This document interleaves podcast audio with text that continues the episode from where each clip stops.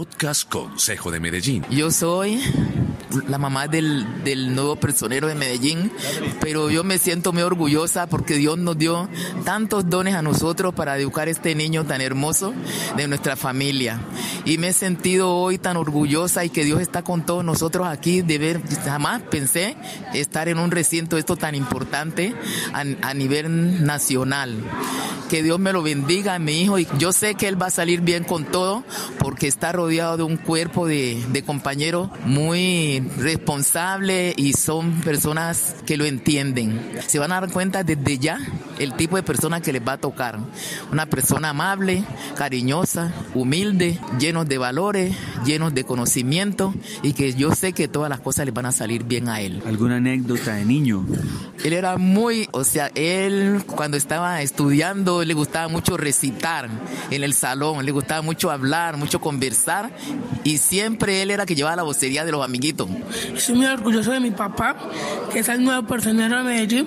Lo quiero mucho y por eso era el sueño de él desde, pequeño, que era ser personero de Medellín. Que Dios lo bendiga y que yo, lo siga guardando para toda la vida. Salimos a cenar, a almorzar, reunimos en familia con la mamá y todo. Mi sueño fue ser futbolista y ser abogado. Si no me el fútbol, voy a ser abogado como él. Yo soy el personero y voy a ser el personero acá para representarlo a él. Ahora Marlene es la concejal de Medellín. No, realmente la elección hoy del personero de Medellín es bien importante para la ciudad desde el punto de vista eh, de su experiencia, de la sensibilidad social que hoy mostró y además tiene claro todos los temas complejos de la ciudad. Yo pues me permití llamarle la atención además de los que él mencionó, el tema de, de la salud y no solamente desde el punto de vista de los establecimientos públicos, sino desde la articulación, casi desde una gerencia de derechos humanos que puede hacer la personería de, de, Medellín con todo el sistema de salud, con las EPS, con las IPS. Eh, es bien importante que él tenga una fortaleza muy grande con una maestría en derechos humanos y no solamente por su formación académica, sino desde su experiencia, por ejemplo, en la Defensoría del Pueblo, en la misma personería de, de su pueblo natal. Entonces tenemos unas expectativas muy grandes con la gestión que él pueda realizar en la ciudad. Podcast Consejo de Medellín. La compleja realidad en materia de protección de las mujeres que vienen siendo violentadas en la ciudad, los derechos de los niños, de las niñas, de los adolescentes, de los adultos mayores, de la población LTBI, de los grupos étnicos, así como el medio ambiente y el celoso cuidado debido de la vida, no solo de los seres humanos, sino también, y no menos importante, la protección de los animales. Velaremos por una, por una niñez sana y sin trabajo, educada, informada y sobre todo feliz. Podcast Consejo de Medellín. Albert Corredor, concejal de Medellín por Centro Democrático. Como balance del día de hoy nos deja muy contentos lo que ocurrió en el recinto, no solamente por la participación masiva de la ciudadanía, sino de, también de distintos representantes de distintas comunidades y grupos étnicos, corporaciones sociales. Y creo que hoy se ve representada también esa participación en que el personero de la ciudad de Medellín, luego de un proceso que se vio también eh, torpedeado en cierta medida por algunos procesos jurídicos.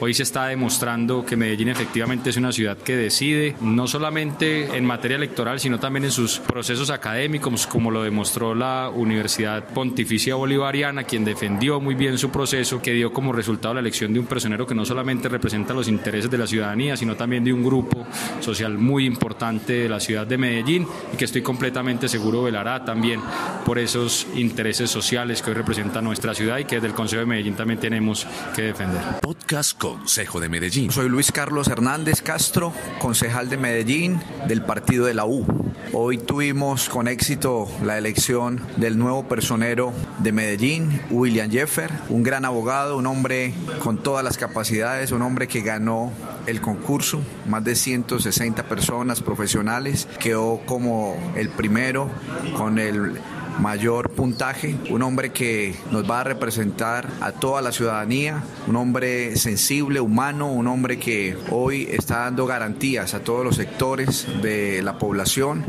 y pues eh, creemos que lo va a hacer muy bien, un hombre de muchos principios y lo más importante que representa a los más humildes, esas poblaciones más discriminadas como las etnias, como los niños, las niñas, paz urbana, las víctimas del conflicto personas que hoy eh, no han sido escuchadas y él va a ser como esa voz. Felicitaciones al doctor William Jeffer. Podcast Consejo de Medellín. Soy Víctor Peña, cacique local del pueblo Senú en el Valle de Aburrá. Hoy vine al Consejo de Medellín en un acto simbólico de los pueblos indígenas de entregarle un bastón de mando para entregarle una responsabilidad que tiene con la población indígena ya que hizo el recibimiento desde un órgano de gobierno propio, una autoridad indígena, se comprometió a trabajar por la población indígena que estamos en la ciudad de Medellín. ¿Cuáles serían los temas que usted cree que él debe desarrollar? Los temas que debe desarrollar, primero que todo, la discriminación hacia los pueblos indígenas, el tema de educación, la salud propia, el tema de la política pública indígena que ya está constituida en la ciudad de Medellín.